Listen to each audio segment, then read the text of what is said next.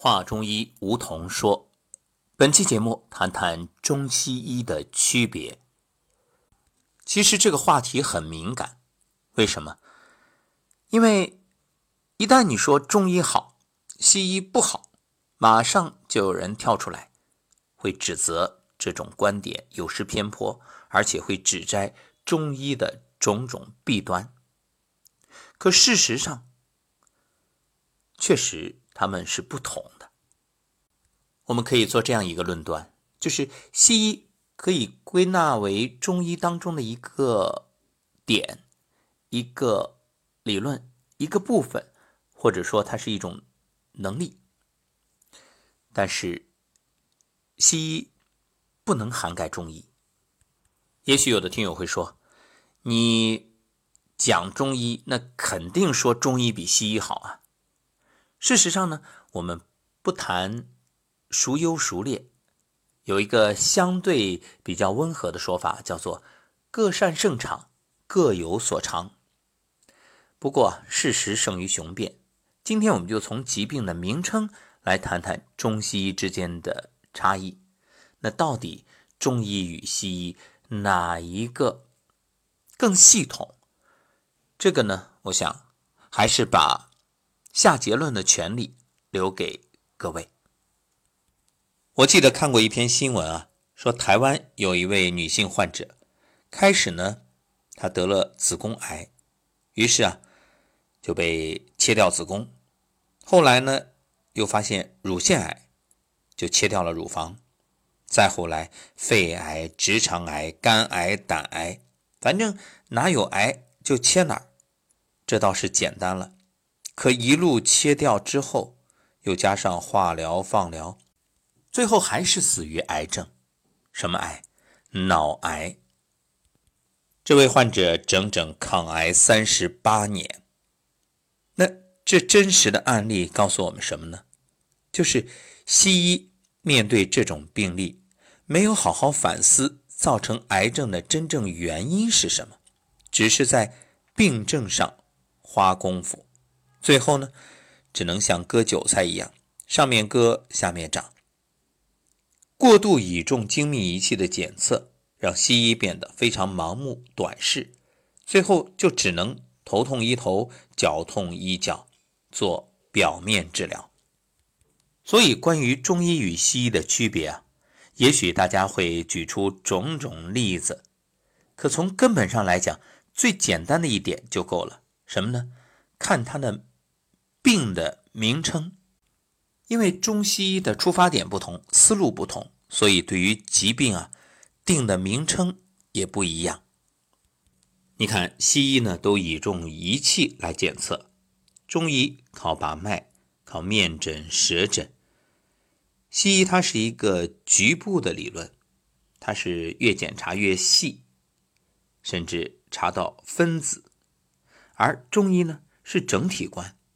他看的一定是你身体整体的问题，要解决的也不是你这一个部位或者一个器官，而是能够做一个全身系统调理。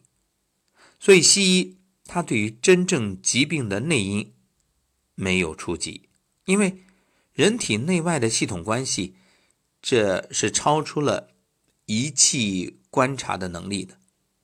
当然，这样说呢，也。过于武断，因为随着五 G 时代的到来，随着人工智能大量的应用于现代医学，我想啊，如果能够把中医的这种理论观念和西医的这种仪器，它的先进的啊探测入微的这种能力相结合，那就非常棒了。在运用大数据。啊，做一个相应的统计，呃，所以中西医真正的结合一定会到来。你看，西医一般说你生病是什么病了？细胞病了。可是所谓的病变细胞，它是病的原因吗？不是，它只是疾病产生之后形成的结果。因为细胞啊，它相对于你依赖生存的身体环境，根本就是。微不足道的力量。之所以细胞会病变，就是因为它生存的环境出了问题，不得不病变。举个例子，生活在核辐射的地区的人们有各种身体的变异，你说是他身体的问题，还是这个大环境的问题呢？这一点不言而喻。所以，因为缺乏对疾病因果以及关系的认识，只注重精密仪器的检测结果，西医对大量疾病。是不知道它真正病因的。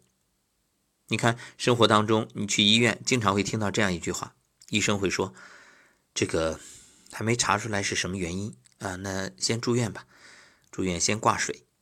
各位，不知道什么原因就输液，这些寒凉的药物进入身体，首先伤肾，然后对气血啊以及消化系统等等都会有伤害。所以我们要想说这个中西医的区别啊，还是回到前面所讲的，就是看疾病的命名。西医这个疾病的名称很多，而且是越来越多，因为越研究越细啊。但是它的命名是以现象或者病症做依据啊，都是这个症啊，那个综合症啊，比如糖尿病、高血压、各种炎症。癌症、美尼尔氏综合症、结石、痛症，那各位，你说这都怎么命名啊？都是以他外在的表现，或者是发现这个病的这个人他的名称啊，用他的姓名来命名。我们举个例子，三叉神经痛，三叉神经为什么痛？解释不了，于是就命名神经痛。这个名称本身很含糊。你不能通过这个病的名称就知道他疾病的原因，你只是说知道啊神经痛了，却不知道他为什么痛。那为什么会引发这三叉神经痛呢？再比如糖尿病，这是因为检测血糖过高，于是有了这个病。那问题是为什么血糖会高？后来研究发现，因为胰岛素分泌不足。好那为什么胰岛素分泌不足呢？对呀，你好好一个人，怎么就会出现胰岛素分泌不足呢？解释不了。再说高血压，什么是高血压？因为检测发现血压值升高，为什么高不知道。检查出得了高血压，哎，明白了，那得把血压控制住。于是建议你服药，但是这个药它是治高血压的吗？不是。它治不好你高血压的问题，为什么？因为根本都不知道你是什么原因血压升高的，它怎么治啊？无的放矢啊！然后呢，就变成了一种终生服药的现状。于是血压只能控制，不能根治。那我们再来说说中医，中医是什么？整体观、系统论，它的核心是。整体决定局部。我们说个最简单的，比如你在风雨里啊，吹风受寒，一会儿清水鼻涕，一会儿咳嗽喷嚏，一会儿全身发冷。这时候，西医你流鼻涕，给你吃流鼻涕的药；咳嗽吃咳嗽的药啊；打喷嚏，来来来吃这个治感冒，好了吗？如果还让你站在寒风里，这样的话好不了。那中医来，先进屋，先暖和，先把身上的这个湿衣服换下来，啊，有可能的话洗个热水澡，然后呢，通过烧一盆火，啊，让你烤火取暖，让身体阳气先上来，就一件事儿，就是让你身体整体能量提升，能量提升之后，不一会儿。啊，清水鼻涕不流了，咳嗽也止住了，然后呢，喷嚏也不打了，哎，整个人有精神了。再喝碗姜汤啊，那更好了。所以你看，这就是整体决定局部，不是去治你那种所谓的表现出来的病症。在人与自然的关系当中，自然就是一个整体，而人呢，则是局部。整体的这个自然就决定了局部的人。那对于一个人来说，人是整体，局部的细胞，那它当然是局部了，包括你的系统啊，包括你的器官，这都是局部。所以整体的人就决定了你局部的细胞，这一点很重要。为什么这么说？首先是你的人出问题了，然后你局部的包括器官啊、组织啊、细胞啊，它才出问题。所以你不能说，哎，我先去把这个细胞给治好，不是，是先要让整个人好。基于这种观点，中医发展出了阴阳五行学说。阴阳就是物质系统的规律，五行揭示了系统内部的物质运动规律，相互制约，相互促进，共同维持身体动态平衡。那所谓治病。为什么中医讲不是治人的病，而是治病的人？就是把你整体、你身体的偏性恢复到阴阳平衡的状态。所以你看，阴阳表里，虚实寒热，那叫虚则补之，实则泻之，给你调平衡。所以我们就明白了，为什么西医会否定中医？因为西医它依赖的精密仪器。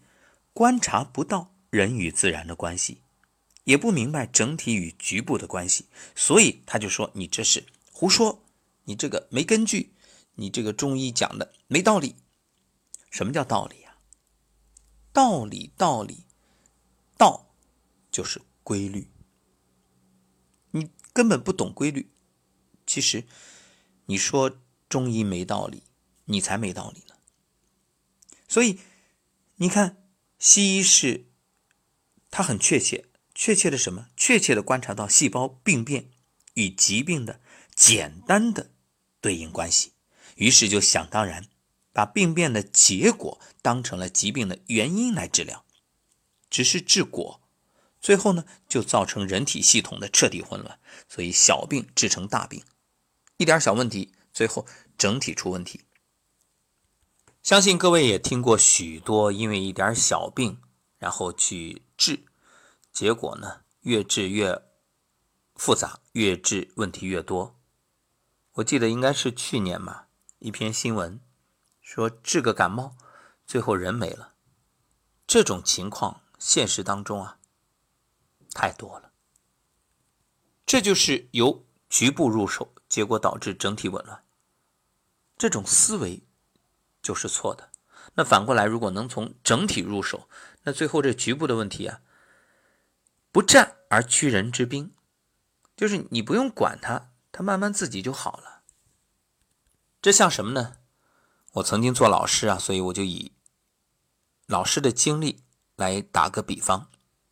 比如一个班有几个调皮孩子，如果你天天盯着这调皮的孩子，没用。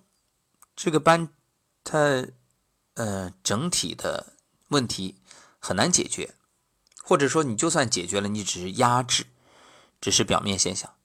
但如果你要是让这个班的整体的风气转变，就是班风变得正，邪不压正，于是按照中医的思想，正气存内，邪不可干，就是他那一两个所谓的调皮捣蛋，甚至故意捣乱。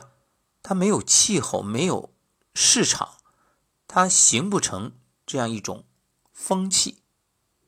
没人听他的，他慢慢的自讨没趣，哎，觉着没啥意思。本来调皮也就是想吸引别人注意，然后呢，发现没谁关注，慢慢慢慢的就转变过来了。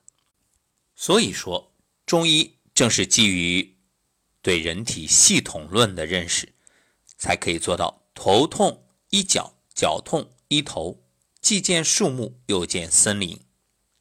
所以你看，中医讲什么？上病下治，下病上治，前病后治，后病前治，左病右治，右病左治。翻翻古代的医书，我们就可以发现，中医对疾病的研究大都是以病因来命名。中风，对啊，你一看就知道什么原因生病，中风了啊！这风寒暑湿燥火，风为万病之长。那伤寒，那受寒了呀。中暑啊，你看风寒暑湿燥火，再有什么风湿啊，这些就说明中医是知道病因，并且知道怎么去治疗的。那西医呢？因为不明病因，只在表面病灶用力，所以什么抗生素、激素、手术，这是百病一药，千人一方，不仅伤害了身体的系统平衡。还可能会引起一系列的药源性、医源性疾病。说到这儿呢，最近我在接触一种平衡医学，是由王佑三先生他所创立的一套系统理论，那也会在近期啊通过节目给大家做分享。中医是从整体系统论出发，它有更加丰富的内治外治的疗法。比如药物疗法、针灸疗法、推拿疗法，还有饮食疗法，包括意念疗法。具体来说，什么汗、吐、下、和、温、清、补，这一门八法。以精密仪器著称的西医，因为观察不到人体系统内部的关系以及疾病发生发展的过程，所以治疗上呢，它只能在病症做文章。所谓的杀敌一千，自损八百，副作用非常大，而且疾病很容易复发。中医则是以系统论，它完全可以包容西医，使其成为中医的一部分。就是西医同样有可取之处，他山之石可以攻玉，把西医这些精密仪器和中医相结合，那完美，相得益彰。而且中医对于疾病的认识更加深入，治疗方法也更为。科学不仅治标，还治本。如果再往上一点，那道医、医医、巫医，那就更神奇了。不过我们在这里先不做讨论。好，那今天只是就事论事，对中医、西医关于疾病名称的命名做了一个梳理，供各位参考。如果您有不同的意见，也欢迎留言表达，我们探讨。